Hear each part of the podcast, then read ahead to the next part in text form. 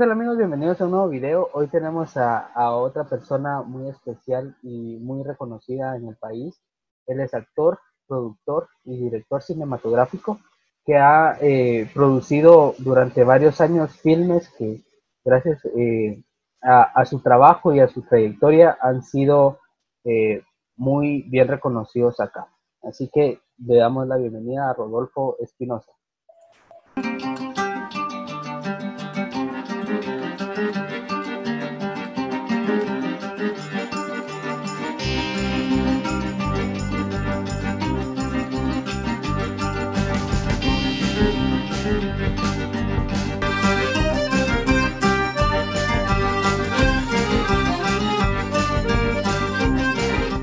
¿Qué tal, Rodolfo? ¿Cómo, cómo estás hoy? Hola. Eh, bien. Qué bueno. Eh, eh, vamos a primero agradecerte por, por el tiempo que, me estás permitiendo para, para esta entrevista. solo para, para iniciar, quisiera saber para vos qué es el cine. Pues el cine para mí viene siendo un, un invento de asombro algo que en un principio pudo haber sido un juguete y que en los últimos 150 años hemos ido encontrándole nuevas utilidades que siguen siendo en la vía del entretenimiento y otras que van eh, ya con más, con intenciones eh, de manipulación masiva, no necesariamente para entretenimiento. Eh, y otra cuestión que siempre he pensado del cine es que es, la, es el invento más próximo a la máquina del tiempo. Entonces, desde ahí creo que surge el asombro que tenemos por este, por este invento, por este juguete, que es la cámara sin la cámara no hay cine, hay, hay literatura, hay, hay puesta en escena, hay, hay teatro, hay música, hay sonido, pero sin la cámara no hay cine. El cine viene de, la palabra kine, que quiere decir movimiento. Y en, pocas palabras, eso sería lo que, yo, lo que yo percibo del cine. Pueden haber muchas otras explicaciones que yo no logro formular en, palabras. Tal vez le dedico más tiempo a otro tipo, a, otro tipo de conjeturas y no al, tratar de saber qué es el cine. Y sé que es algo como ilógico porque yo me dedico a eso, pero tal vez no, no, no me interesa encontrarle muchas respuestas. Es, es un poco más de, de sentimiento que, que, no se puede, ahí sí que al final uno no encuentra las palabras para explicar qué es lo que uno siente al, al ser parte de, ¿no? Puede ser, sí. Eh, para continuar, eh, ¿cómo fue que, que, iniciaste vos en, en este mundo audiovisual? Eh, empecé de niño, yo no sabía qué era lo que estaba haciendo realmente, curioso, nada más. confundí una cámara cuando era chiquito, confundí una cámara de 8 milímetros que tenía mis papás que ya no servía, la confundí por una pistola. Y entonces jugué con esa cámara como que si era pistola y la rompí, la arruiné. Ya no servía la cámara, pero no la vi como una cámara. Para mí eso no era una cámara, era una pistola. No sé si las cámaras de 8 milímetros alguna vez las has visto. Tiene como para agarrar así, que parece... Y tiene el lente así salidito. Y el lente salido. Y entonces eso me parecía a mí todo un, un, un arma de, para jugar en el, en el futuro, así al futurista. Y entonces esas cámaras que no servían después, pues ya al ver en el lente y ver que todo estaba encuadrado, enmarcado, me hacía sentir como que estaba viendo todo como una película. Y así jugaba yo con mis eh, dinosaurios y con mis amigos. Entonces agarraba la cámara y todo lo miraba ahí, ¿verdad? Con, con, con, el lente de la cámara. No servía y no podía tomar ni fotos o, o filmar ni nada, pero eso era lo que, eh, ese era mi, el, ¿cómo decirte? El plus del juego, lo podía ver así. Y eso, pues muchas otras cosas a lo largo de mi infancia me llevaron a, el dibujo, siempre me ha gustado dibujar, hacer cómics, hacer, hacer eh, dibujos animados en, los blogs, eso desde niño. Ah, la, escultura, pintura, todas esas cosas las, las, he ido desarrollando. Y te digo, el asombro por lo tecnológico, eh, en donde mi abuelita íbamos a desayunar todos los domingos y ella tenía un radio que, que le apachabas, que tenía el record ahí, entonces podías grabar voces. Y entonces yo me encerraba todos los domingos en el estudio de mi abuelita a grabar historias, cuentos, entrevistas imaginarias, con, a jugar con mi hermanita también, a, decir, a contar chistes y cosas así. Uh, algunos de esos cassettes tal vez todavía sobrevivió por ahí. Y, y, lo mismo, la curiosidad por lo, por lo, tecnológico me hizo destruir un montón de cosas. Eh, desde muy chiquito, yo como a los seis años o algo así, le boté la, VHS que había en mi casa, una videocasetera, y se arruinó. Entonces, yo me acuerdo que fue bien traumático para mí, porque era, había destruido un aparato que era de mi papá. Eh, me sentí súper culpable. No tuvimos videocasetera como por casi, no sé cuántos, unos siete años o algo así, hasta que yo descubrí otra videocasetera que realmente era la maleta para una cámara VHS. Entonces la cámara se iba conectada a esa, a, esa videocasetera y desde ahí ponías a grabar. Eh, yo no sabía que esta era una videocasetera que se podía conectar a la tele y solo con moverle unos botoncitos ahí trasteando, pues yo era muy curioso con esto, trasteando y moviendo y todo, vi que funcionaba y entonces empezó, tanto de mi parte como en mi familia, una obsesión por ver películas VHS, porque llevábamos tanto tiempo de que no las mirábamos así, que todo era o en la tele o en el cine, que oh, abrimos membresía de videoclub.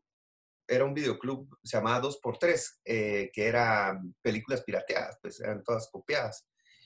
Y así escalando al siguiente videoclub y me encantaba meterme en los videoclubs y ver qué películas habían ahí, platicar con los que, con los que trabajaban ahí Eventualmente paré trabajando en un videoclub y sentía yo que en poco tiempo yo ya era la estrella del videoclub porque a mí me gana preguntar, a mí me, me gana buscar los clientes.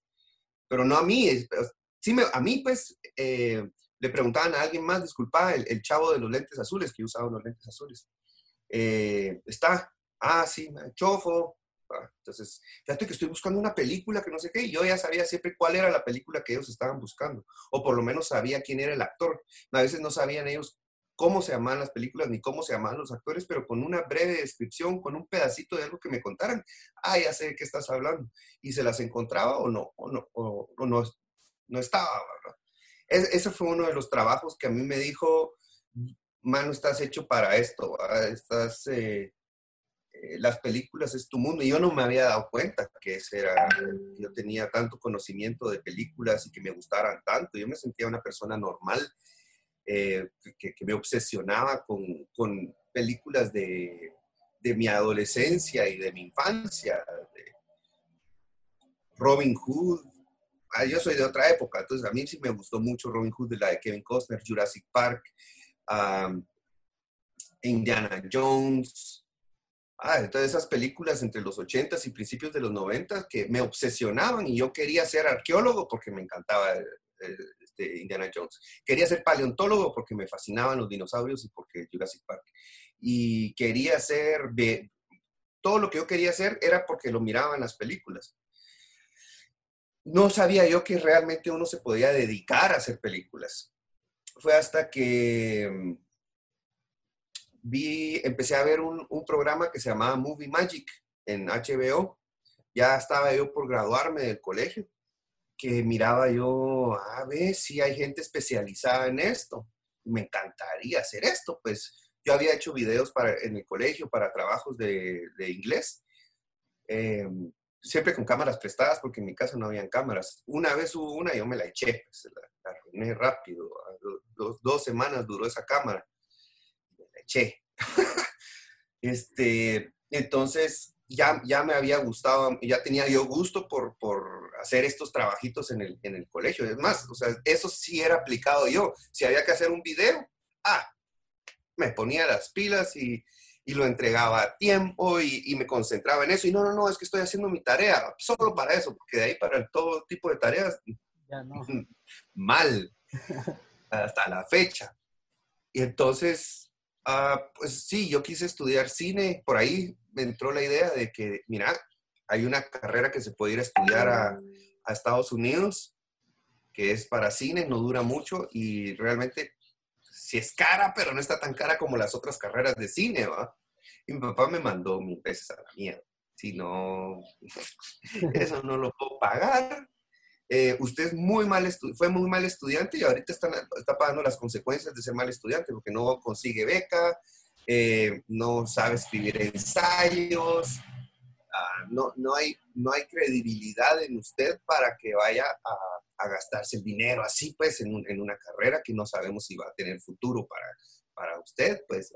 Obviamente yo tenía la tendencia que eso me iba a gustar, que probablemente iba a ser, no sé si bueno, pero útil en, en una carrera de cine. Pero era cara y yo era mal estudiante, entonces no tenía buenas referencias yo como para que me, alguien invirtiera en mí, pues.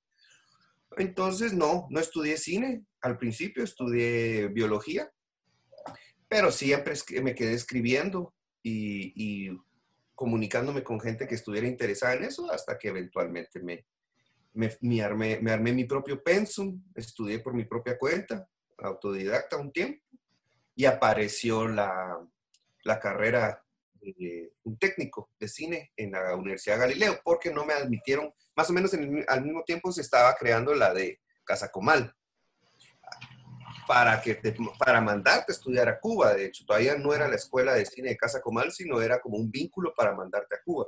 Eh, nada, o sea, ahí no, no me aceptaron. Ni, ni para la beca, ni para estudiar cine en Casa Comal. Entonces, apliqué para esta otra, la de la Universidad Galileo, que realmente no había evaluación, sino era si vos puedes pagarla, dale, va. Dos técnico de dos años y ahí esa sería mi fue mi formación académica porque realmente todo como yo llegué a hacer cine fue muy empírico fue muy eh, yo me inventé mis propias clases pues y leí los libros que, que, que, que, pude conseguir y seguí al pie de la letra algunos, algunas cuestiones básicas y aprendí a hacer cortometrajes sin gastar dinero. Eso me ayudó muchísimo a sacar bastantes cortometrajes y estar preparado para cuando se me presentó la oportunidad de hacer mi, primera película, que realmente no era para mí mi primera película. Hasta la fecha sigo sin creer que yo todavía no he hecho mi primera película, que solo he hecho como estos estudiantes, estos trabajos de estudiante que yo mismo me he propuesto hacer. Todavía no siento que haya hecho mi primera película. Eh, mencionando lo de los cortometrajes, ¿crees que ese es el inicio para hacer tu carrera cinematográfica? Sí, es un buen inicio porque empezás a probar, empezás a cometer errores y, si estás enfocado realmente en mejorar y, em, Sí, básicamente en mejorar algún aspecto. Siempre te vas a enfocar en, el aspecto visual, el aspecto auditivo, el actoral, el narrativa, el poético. El cine es, es, poesía. Eso es lo primero que yo sí logro entender del cine y por eso me cuesta explicarlo, porque siento que es muy poético. Eh, una imagen puede significar muchas cosas y por mucho que vos manipules la imagen para tratar de dar a entender una idea, el espectador va a recibir muchas otras, mucha otra información del, cuadro que le estás dando. Ok. Y, para vos, ¿qué, qué, opinión te, te merece las nuevas formas de realizar cine en cuanto a tecnología, eh, bajos presupuestos y, ese, ese contexto que ahora es más, más fácil o, o, tal vez no más fácil, sino un poco más accesible para las personas eh, realizar cine? Pues realmente no, no, es que piense algo al respecto. Creo que es algo que naturalmente tenía que pasar. Es un, aquí hay varias cosas que pasan con el cine. Eh, es tecnológico, o sea, necesitas de un aparato para hacerlo, o de varios aparatos para hacerlo. No lo puedes hacer con tu propio cuerpo. Lo puedes imaginar, sí, pero no lo puedes hacer solo con tu propio cuerpo. Este invoca a la literatura de alguna manera por solo contener por lo menos un esquema de qué es lo que vas a grabar, aunque no sea una ficción. pues, si vas a hacer un documental, de alguna manera también tienes un esquema eh, de, qué vas a ir a hacer o hacia dónde te vas a dirigir. Tiene una, una, pregunta que querer responder. Eso es de alguna manera literatura.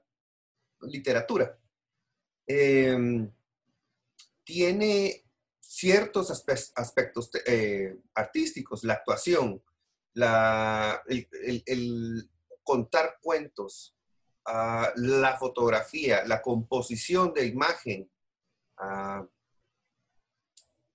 coreografía, no me refiero solo a coreografía de, danza, sino a la coreografía del movimiento que vas a hacer con la cámara y hasta en un documental eso también está coreografado, es una coreografía, algo que en tu cabeza tal vez puedes predecir.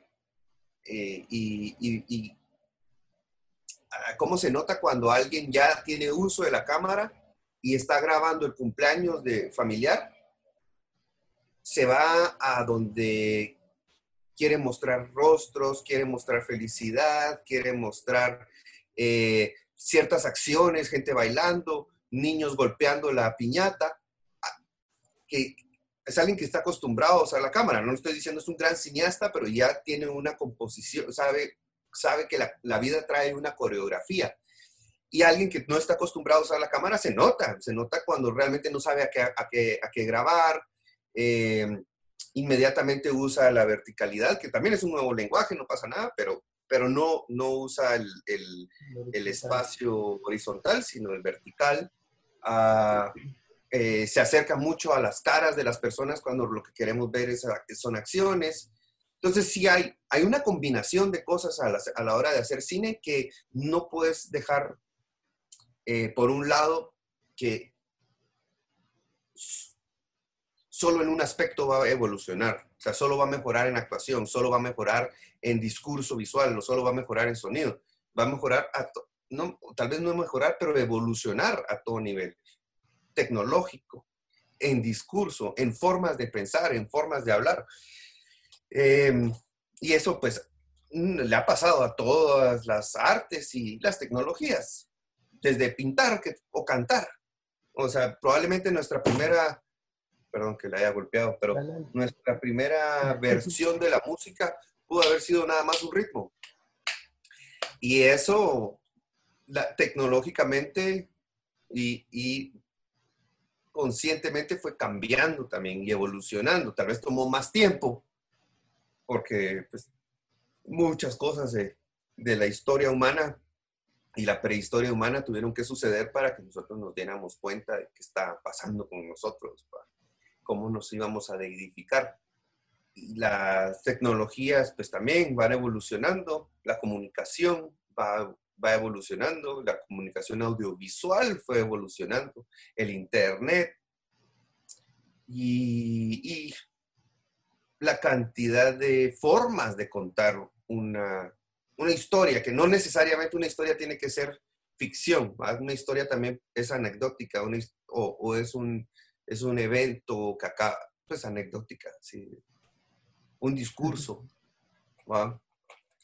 Eh, qué interesante. O sea, que, perdón, perdón, perdón, solo para terminar, de, que qué pienso, pienso que es un rumbo natural humano que, va, que, tenía que suceder y se puede ver siempre como algo malo, digamos, ah, no, se arruinó la forma de ver cine, porque antes lo íbamos a ver a la a la sala de cine y hacíamos cola y olía poporopo y la oscuridad y nada te interrumpe porque estás metido en la película y hasta tienes que apagar tu teléfono ya en, en, la era de, de, teléfonos, de, pues, celular. Eh, ya desde que, yo creo que desde que apareció el teléfono se nos arruinó la, la, la forma de ver cine en el cine porque ya te interrumpía y, de repente ya empezaban a aparecer los mensajes como apague su teléfono, por favor, y no todos lo hacían. Eh, no es lo mismo, nunca fue lo mismo ver películas en tu, en tu casa, en, en la televisión. Hay muchas formas de, de interrupción. Ir al baño, ir a traer comida, alguien te habla, alguien toca la puerta. O sea, no, no es lo mismo ver una película en tu casa que verla en el cine. Entonces, de ahí en adelante es verla en una computadora, verla en tu teléfono. Eh, ya no vas a alquilar películas, ya ni existe, creo yo. Tiendas de, o videoclubs ya no existen. Netflix era un videoclub y que se adelantó, vio hacia adelante y dijo, hagámoslo de una vez digital. Ya no hagamos a la gente venir, sino nosotros solo entreguémosle nuestro servicio y que ellos vean qué película quieren ver. Y eso realmente es ver hacia el futuro, revolucionar la forma de ver cine y quitarnos la idea de que siempre vamos a estar viviendo en el pasado, pues. No, tenemos que movernos hacia el futuro. Es una cuestión humana, o sea, no es ni buena ni mala, solo es como, eh, es lo que siempre estamos buscando. Ok. Hablando también un poquito de, Netflix y estas plataformas de cine, eh, perdón, estas plataformas de streaming, eh, ¿cómo es eh, o, qué pensás de estas plataformas que, como bien decís, las miras desde una computadora, desde un celular y, y podés perder hasta cierto punto la trama o, lo bonito de ver una, una película en la, en la sala que por cualquier cosita te, te puede interrumpir eh, la, la, atención hacia eso. Es, pues, de momento, eh, los que siempre han podido hacer cine son los que pueden meter películas en Netflix. No creas que es cualquiera que puede poner películas en, en Netflix. Uh, hasta el momento necesitas un cuello. Creo que son solo una persona de Guatemala ha puesto su película ahí y es un tremendo cuello. Y no estoy diciendo yo eso sea malo, así, se, así es. Hollywood funciona igual, eh, España funciona igual, Argentina, México, todos funcionan igual. Es cuello, familia y, a quién conoces o quién te conoce para, para poder escalar y, y presentar tu trabajo en un mejor lugar. Son muy raros los casos en los que una persona totalmente desconocida al medio logra publicar o, darse a conocer eh, a esa escala, pues, como, como lo hacían antes en películas de cine y ahora en Netflix. Netflix también es muy difícil todavía pues, ir a presentar un proyecto desde Guatemala. No estoy diciendo yo que desde México, por México sí, por supuesto, cualquier otra película que haya, eh, país que haya tenido industria y que tiene un mercado que ya existía, este, ha logrado estar en, en plataformas digitales. Disney, no digamos, es más, Disney Latinoamérica ni existe, iba a estar en diciembre tal vez de este año. Yo creo que todavía no existe Disney Latinoamérica. Lo tenés que hackear para tener Disney Plus. Y Amazon Prime también ahorita, hasta ahorita está empezando a tener jale. Amazon Prime ya se, al principio era un poquito más fácil, podías poner tus películas ahí em, o, que te consideraran. Pero ahora como ya se volvió más popular la competencia de Netflix, más difícil, más difícil poner tus proyectos ahí o, propuestas.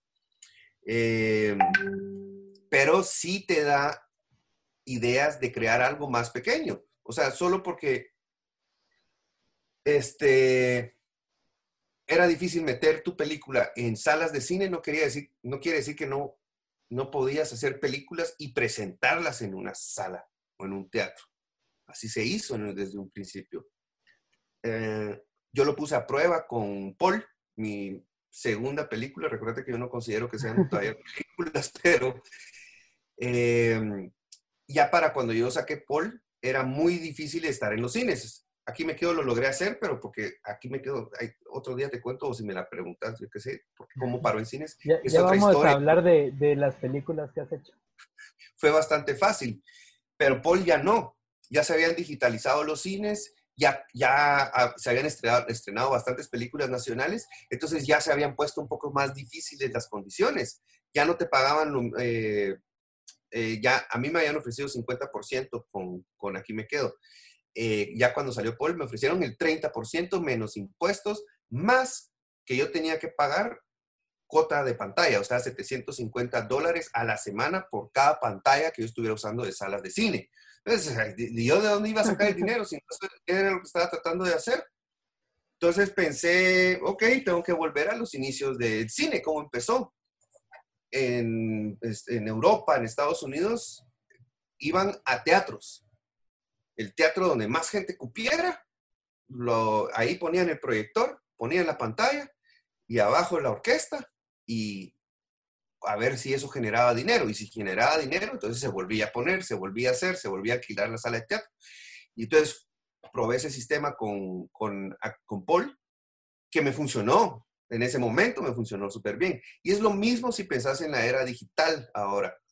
Va, no puedes entrar a Netflix, pero pues ahora puedes crear tu propio canal, puedes monetizar, puedes contratar una, una empresa de boletos digitales, puedes crear tu propia sala de cine en Facebook, este, que, que, es lo mismo, es vas, compras, luego hay alguien que en la taquilla que te recibe tu ticket, te lo rompe y te dice pase adelante.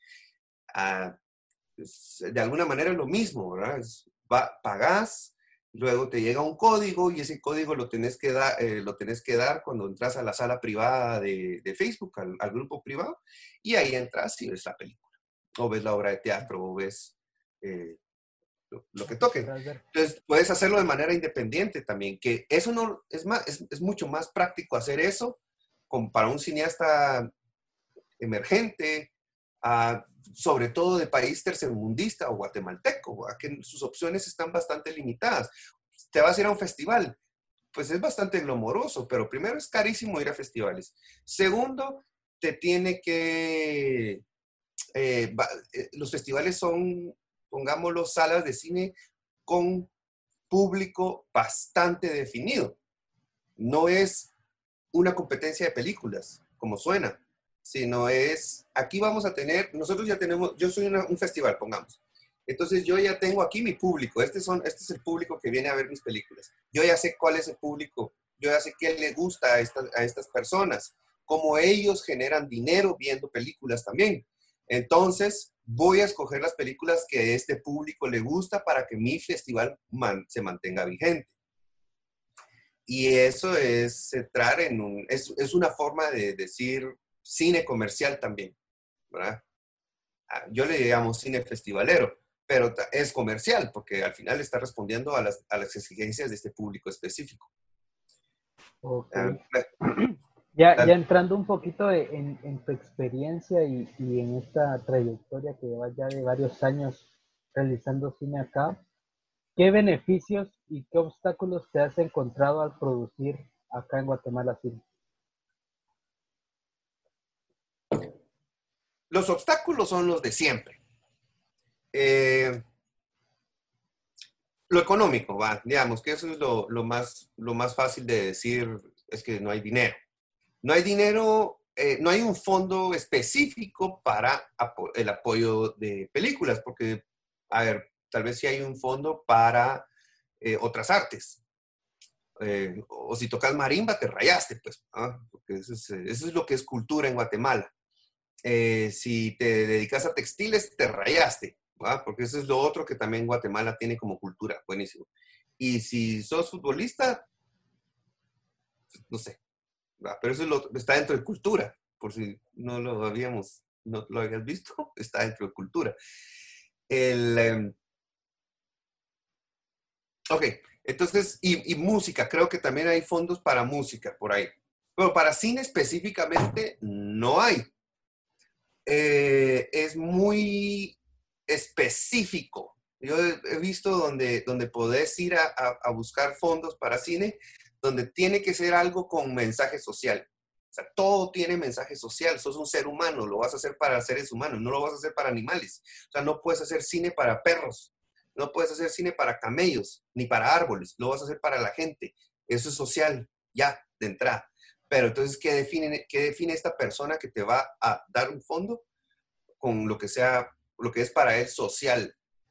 Ah, entonces ahí ya estás sea, si tu cabeza estalla de ideas, no sirve de nada. Tenés que enfocarte en lo que esta otra persona cree que es un mensaje social. Eh, eh, a beneficio de la cultura. Ok, y, hasta ahorita, ¿qué es la cultura en Guatemala? Turismo, marimba, textiles, Tum Chirimía y Ricardo Arjona, ¿va? Que dice que no es, que no es guatemalteco. Entonces, esa es tu cultura, pues, de Guate, ¿va? Y food. Porque mi huevo, si vos, o sea, querés hacer una, eh, recaudar fondos para, para, el equipo de esgrima, para que se vayan a las Olimpiadas, no. Pero para que los, para que los futbolistas traten de, traten de clasificar para un mundial, ahí sí se va todo, el pisto, pues, va. Eh, marcas y todo. Y hay razones para eso también. Hay razones para eso. O sea, ¿por qué es que el fútbol jala tanto? Es, hay muchas razones para eso. No importa. Este, entonces ahí vamos ya con que eso es lo primero, es mentes cuadradas que toman decisiones por, por, por vos, o sea, ¿por qué vale la pena que vos hagas una película? Desde, desde ahí está el primer obstáculo, porque no deberías vos de responder a esa, a esa pregunta. ¿Por qué vale la, vale la pena hacer esa película? Porque para empezar no hay, más, no hay muchas películas en Guatemala. Entonces no hay, una, no hay referencia de, que, que sí funciona y que no funciona. No nos han dejado hacer películas porque eso no aporta socialmente, porque eso no, no es... Eh, lo políticamente correcto. ¿Ah? Lo políticamente correcto. No, ajá, lo cual es, si querés algún día, mirate un video de, lo que quiere decir lo políticamente correcto y es una contradicción. No puede ser políticamente correcto. No se puede. Pero, eso es pero con eso ya te, ya, te, ya te joden, ya no puedes seguir adelante porque no es políticamente correcto. Todo tiene que ir en, en, en función a lo que esta persona que te va a apoyar cree que es correcto. Desde entrada ahí, tu, creatividad, tu ingenio, muere. ¿va? Tenés que hacer lo que esta persona quiere. Pero por otro lado, eso, son, esto es lo difícil de Guatemala. Pero lo fácil es que si, si quitas eso del camino, puedes reinventar, puedes crear una nueva forma de hacer las cosas. ¿Sí? Porque no sos, en Guatemala, el cine no es eh, la mejor fuente de economía. Entonces no hay nadie poniendo atención al cine, realmente. Sí hay muchos, pero no es como los que le ponen atención al café no es como lo que los que le ponen atención a la ganadería, que por cierto Guatemala es el peor lugar para ser, ganadero, eh, para ser ganadero, pero vinieron a, meter ganado a Guatemala y hacen mucho dinero con eso. Eh, tener las fronteras cerradas con respecto a las drogas es un gran negocio. Eso es muy importante porque entonces no se pagan impuestos, eh, lo cual quiere decir que la demanda es más alta comprar y vender droga es mm, más lucrativo que si fuera, que si las, las, las talanqueras estuvieran abiertas para que pasaran por aquí las drogas que se consumen mucho más en Estados Unidos, que no nos permite a Guatemala tener, eh, legalizar las drogas, ciertas drogas. Eh, entonces, al final, el cine realmente no es tan relevante para el, para la economía guatemalteca. Entonces te permite realmente ser más, hacer lo que querrás, explorar posibilidades artísticas como, como de plataformas y exhibición. ahora realmente ya no es tan necesario decir, ah, tengo que pasar por cines para eso. No, ya te puedes inventar tu propio cine, pues. Gracias a que, te, que la gente te quiere meter el huevo. Gracias a que los cines son han sido súper culeros con el, con el cine nacional, vos podés crear una competencia contra el cine, contra las salas de cine. No, y, y ahora también con lo de la nueva normalidad, ¿no? Que, que como que aceleró ese, ese paso de, de, decir, es que yo quiero estar en cine. Y ahora con esto, que los cines están cerrados, uno busca la, la forma, la manera de exhibir tu, tu filme o, tu producción y ahí es donde ya vas encontrando estas otras herramientas que son mucho más fáciles que te dejan beneficio eh, directamente a, a, ustedes o, y, y, que sí segmentas un grupo que de verdad está interesado en ver el material que, que uno crea. Pero, pero considerando, eh, o, o, por lo menos eh, yo he visto en, en tus películas como en, en, la de Aquí me quedo, lograste retratar a, a ese guatemalteco tal vez no un poco con, vulgaridades, eh, una, una, escena que, a mí me, pareció así muy buena, eh, fue cómo, cómo lograron eh, narrar esta historia de, de Tecún ¿Vos crees en Tecún ¿Vos crees en Tecún? ¿Sabes quién es Tecún Sí, sí, el príncipe de los, de los ¿Sabes cómo lo mataron? cómo, la cambiaron a, esta comedia y, que al final de cuentas eh, uno se siente como hasta más hasta más conforme con ese tipo de historias que con, la que comúnmente te cuentan. Que de, ahí en adelante ya todos los quetzales tienen rojo el pecho. Eso dicen, o sea, sí me lo contaron en el colegio a mí. Dale, primer lugar, todo lo que acabas de decir son pajas. Pues no, estás, no estás bien, todo lo que estás diciendo son pajas. En segundo lugar, en segundo lugar, no fue Pedro Alvarado, fue Jorge de Alvarado, su hermano. Bueno, ¿a cuál de todos estos indios pisados hay que quebrarle el culo para que dejen de estar chingando? A ese, a ese, ese es el príncipe. ¿Cuál? Ese, el que está follando como animal. Ese, me pásenme la 45, pues. ¡Pum!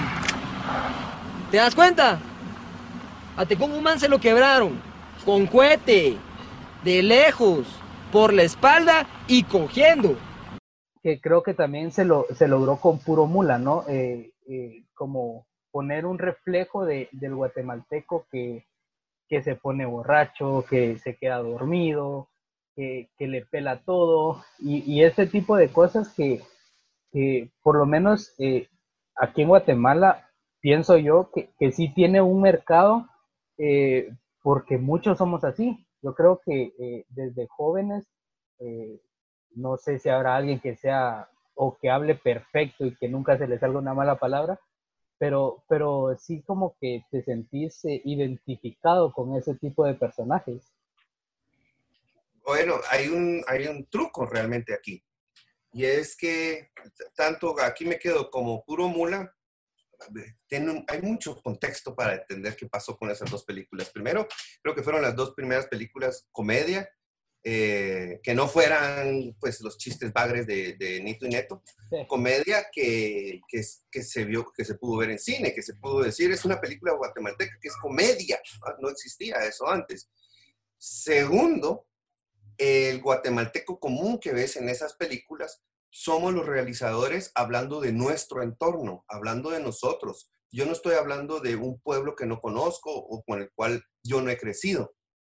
Eh, a, lo que nos pasó a Quique de Puro Mula y a mí con Andrés Rodríguez de, de, Aquí me quedo, fue que contamos una historia que hablaba acerca de nuestro entorno. Y, y, Domingo Lemos, el personaje de Puro Mula, es él, o sea, él no está, primero no está actuando.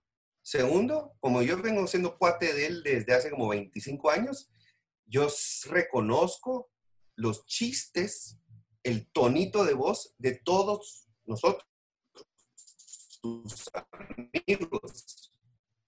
O sea, creó un personaje que habla como hablamos nosotros, sus amigos. Y él también, ¿verdad? Él también habla así. Eso es, cuando vos llevas mucho tiempo con tus cuates, desarrollan un código de lenguaje que es muy, muy, muy propio. Y lo mismo pasa con, con, con el gordo, en aquí me quedo. Incluso el que es, que es mi so, es una cosa que solo él entiende, man. Esa cosa solo él la entiende y a mí me gusta eso porque así somos todos los seres humanos. Tenemos cosas que en nuestro pasado solo nosotros entendemos y por mucho que trates de explicárselo a alguien más no te va a hacer sentido. Eso, es, eso lo, tiene, lo tienen estas películas. Hablan acerca de los realizadores pero no te identificas con el personaje por cómo es el personaje. Este es el truco y la magia del cine, o el truco, te lo magia, son trucos.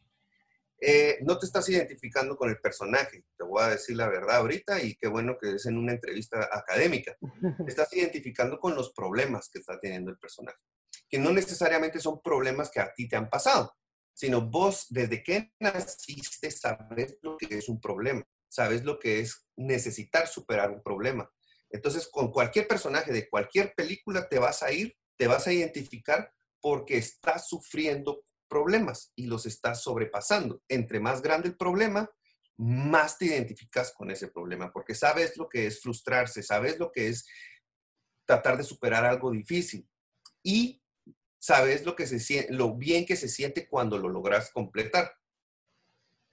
De eso, eso es lo que se trata, esa es la identificación y la empatía que, estás, que, que tenés con un personaje de ficción. No es la construcción del personaje, no es de dónde viene y no es cómo está hablando, es que le está teniendo dificultad para llegar a donde quiere. Y así somos todos los seres humanos. Todos nos enfrentamos con, dificultades. Ok, qué interesante. Y hablando un poco de, tus películas, el año pasado fue que se estrenó el, el hostal de, de Antonio. Eh, ¿Cómo, cómo eh, digamos, partiendo ya desde Aquí me quedo, Paul, eh, otros cuatro litros, que, también fue una película eh, que también impactó tal vez en bastante población de acá de Guatemala, no solo por, por la trama que, conlleva, sino los paisajes que se utilizaron en, esa película, o sea, presentar el, lago de Atitlán y todo eso. ¿cómo, ¿Cómo fue em, o, ya teniendo estas películas de tu autoría, aunque pues no te gusta llamarlas que son tus películas, pero eh, sí sentiste como ese apoyo local de, los guatemaltecos desde la producción hasta ya la presentación del film. Ok, sí, sí obviamente percibo más apoyo de la gente que no hace cine y sobre todo de fuera de la ciudad que de la gente que hace cine, porque es una competencia de la gran. Digamos, yo estoy seguro que todos los cineastas de Guatemala, por lo menos de la ciudad, quieren que yo me quede ciego o, o tenga un terrible accidente y no pueda seguir haciendo películas. No sé por qué, pero siento que eso quieren. Y, y afuera no se siente eso en Shela, en Quetzaltenango, en Atitlán, aquí por donde yo vivo. Por eso me gusta hacer películas fuera de, la ciudad, porque sí hay mucho apoyo de la gente. Quieren que, que, enseñes dónde viven, eh, que aparezcan ahí sus, sus negocios. Ah, quieren que hagas lo que estás haciendo y te apoyan con comida, te apoyan con hospedaje, te apoyan con callar a la gente a su alrededor. Se, sí se siente mucho más el apoyo que no tiene por qué ser económico. De alguna manera lo es, porque si alguien te está dando comida para que hagas tu película, es como que te, está ahorrando conseguir dinero para comprar comida. Entonces es un aporte económico. Eh, y si te están dando hospedaje, lo mismo, ¿verdad? que, te estás ahorrando el ir a conseguir dinero para pagar hospedaje. Pero sí, sí lo siento más ah, y pone mucho en práctica la forma en la que yo, lo, yo o mi equipo llegamos a pedir esos apoyos.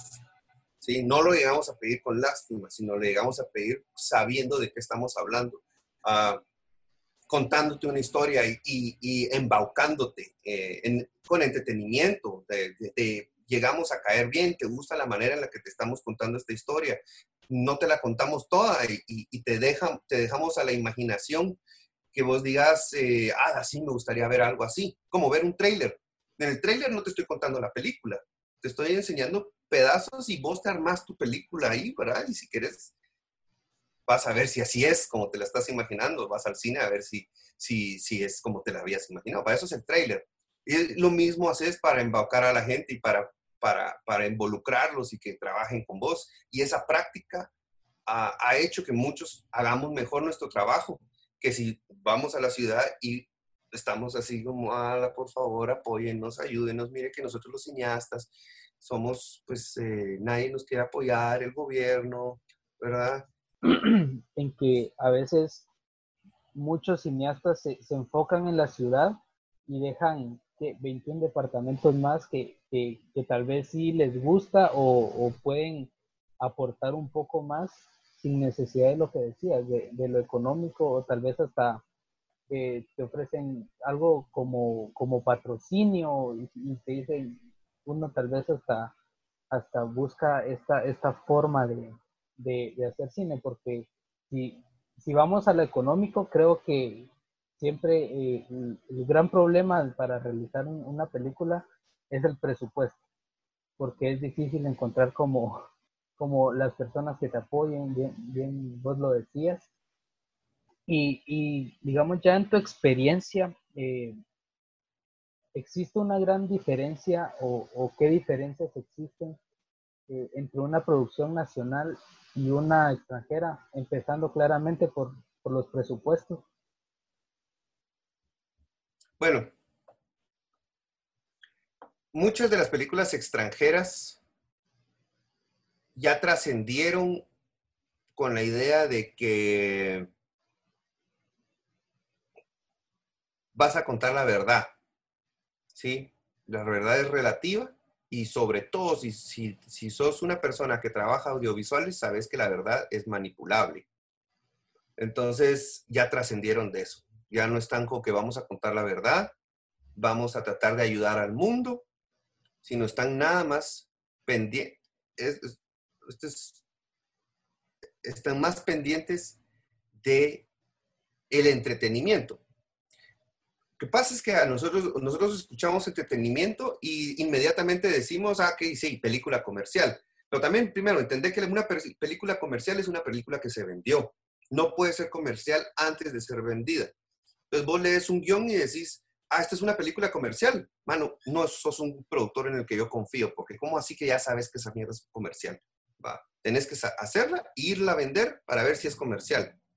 Eh, que vaya a festivales, por ejemplo, es, es venta, eso lo está haciendo comercial. Si no va a festivales, está en una película que no está siendo comercial todavía. Al menos que se empiece a vender por otro lado y, haga, y se haga plata, va, ya, eso se, ya se volvió comercial. Entonces, esa es la primera cuestión que nosotros tenemos aquí en Guatemala como, no, lo comercial y lo artístico, no, no, no, no hagas esa comparación mucho menos antes de hacer la película. Este, en, cine extranjero eso ya trascendió, ya, no, ya no, lo ven así. Ahora, el entretenimiento, ¿va? Ves vos entretenimiento y decís, a ver, solo para lavarme el coco. Sí, puede ser. Pero el entretenimiento es lo que hace que te quedes sentado y hace a que tenga un buen discurso político, social, algo que te va a ayudar a, a rehusar cosas, vamos, y a, ver si, si, le invertís a tu jardín y sembras tales cosas. El entretenimiento hace que vos veas esa información y te eduques si querés, ¿sí? o que tengas conciencia. Si, si el proyecto, el producto no es entretenido, estás viéndolo porque te, te conviene el contenido, nada más y eh, no estás creando un nuevo público, no estás jalando más gente a cambiar de conciencia, sino ya es la gente que ya tiene esa conciencia. Estás, por ejemplo, si estás hablando de, de, de, cómo, nos de cómo nos engañan los, los, eh, los publicistas. Ok, de entrada, un título, un póster o una, ah, un trailer de una historia o una película que trata sobre esto, llama la atención a la gente que ya piensa así, ya sabe que los medios, eh, que, los, que la publicidad nos, nos, nos, eh, nos engaña, ¿verdad? Y vas a ir a ver feliz y a decir, sí, es cierto, sí, es que son unos malditos. Pero no estás jalando a la gente que no lo piensa así todavía, porque la gente que no lo piensa así, no lo quiere ver así, no le interesa ir a ver esa historia no estás ganándote a un nuevo público, no estás generando audiencia, ni estás cambiando actitudes. Eh, entonces ya, de, entrada, esa es una gran diferencia que hay con el cine extranjero. No están tratando de convencer a los que ya están convencidos. Por eso el cine extranjero puede irse a juventudes y a la infancia, que es donde se está creando la conciencia. Cine nacional puta, de 18 para arriba, casi siempre. Todas las películas son para mayores de 18 años. O están cargadas de, de, de, malas palabras. Entonces ya entra ahí, o sea, mucho del público juvenil no, no lo va a poder ver, aunque le encanten las malas palabras, no la va a poder ver porque te la clasifican como adultos. Eh, de ahí están sobrecargadas de un contenido que no es digerible para la infancia o la juventud. Entonces ya es películas hechas para los viejos que ya piensan así. Eh, lo mismo, si es sobre conciencia social, ya está hecha para alguien que ya está en el desarrollo de la conciencia social. O sea, películas para estudiantes de sociología y de historia, para eso son las películas que se están haciendo. Estás olvidando el 99% de la población, no solo de Guatemala, sino del mundo, ¿va? Que son jóvenes y son niños que lo, lo primero que les entra es el entretenimiento.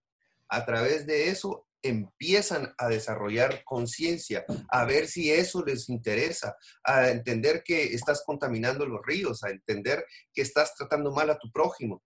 Por eso son tan básicas las historias clásicas no voy a decir Disney, pero sí los cuentos, ¿va? Los cuentos que hablan a los niños de alguna manera, metafóricamente, les están hablando acerca de un código de comportamiento que, ellos van, van asimilando, van entendiendo y van creciendo con eso. ¿Vos, crees que, eh, digamos, eh, una herramienta de comunicación como el podcast eh, puede servir para incentivar a realizar cine en Guatemala, tomando desde entrevistas con expertos o invitados que están estén naciendo, eh, digamos, un tipo programa en el cual se, se hable sobre cine, eh, donde se, se, busque la forma de, informar a, la población de qué es lo que están haciendo los cineastas acá en Guatemala. Pues, pues Sí, pero yo más creo que es un medio de, difusión sobre lo que se está haciendo. Porque aprender a hacer algo, cine específicamente, tenés que ponerte a hacerlo. Tenés que experimentar y tenés que cometer errores, agarrar la cámara y, empezar a cagarla y enseñarle a la gente lo que estás haciendo y que te digan que está mal lo que estás haciendo para irlo mejorando. Aunque te lo estén diciendo en un, audio o, aunque, o lo estés leyendo, si nace de vos querer hacerlo, lo tenés que hacer, lo tenés que poner en práctica. ¿Sí? Eh, por otro lado, si no lo vas a poner en práctica, lo único que estás haciendo, que no está mal tampoco, es enterarte de qué, está haciendo, qué están haciendo otras personas. Y sí puede abrir tus posibilidades de ver esos, esos proyectos o, o ese, esa, esa, ese producto que se, que se está haciendo, que están creando otros guatemaltecos. Pero no, no, sé si, si va, si colabora con crear más o mejores cineastas. No, no sé, no sé, porque para mí, eh, que te metas a cualquier rollo, sea cine, sea danza, sea economía, matemática aplicada o sociología, lo que querrás, tenés que practicarlo. No solamente escucharlo y saber que existe. ¿verdad? Sí, claro. Pero sí, o sea, no está mal que, exista, no está mal que se practique en los podcasts, pues para nada, está súper bien. ¿Qué te voy a decir? perdón que tan ambiguas mis respuestas. no, pero, pero está bien. Y ya para finalizar, ¿algún mensaje que le querrás dar a, la población en Guatemala para que apoye más el cine local? Eh, tal vez eh, en cuanto a consumo o a cuanto a que no consuman tampoco la, la piratería. Pues realmente solo es, solo es a nivel de conciencia, si, hay algo que yo pueda decir con eso, es eh, todos tenemos un trabajo, tenemos una habilidad. Y cómo te hace sentir que te roben esa habilidad o que te la pidan de gratis, que, que, te pidan que regales esa habilidad. Si tu habilidad es servir gasolina, echarla en el, tanque del carro, ¿verdad? Te pagan por eso, querés que te paguen por eso, ¿no? Por eso vas a una gasolinera a que te contraten y te paguen por eso. Es igual en el cine. Lo haces.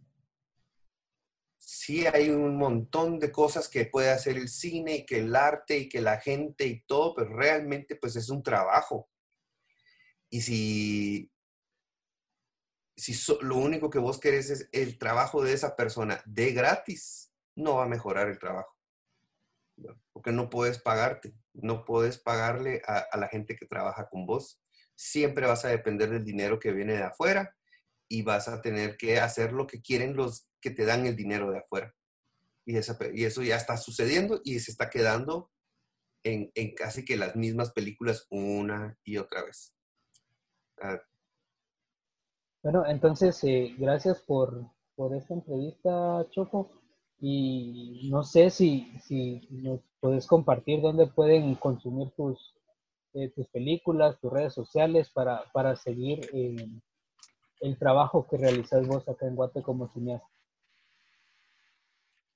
Bueno, ok. Yo, todas mis películas que, que yo considero mis, mis, mis películas universitarias de la universidad a la que nunca fui, están en Vimeo. Entonces, para llegar a Vimeo, la forma más fácil es a través de Facebook. Cada una de mis películas tiene su propia página. Aquí me quedo, Paul, P-O-L, ¿va? porque muchos escriben Paul y ahí sí, pues ni modo, ¿no? Eh, otros cuatro litros y Hostal Don Tulio, cada uno tiene su propia página en Facebook.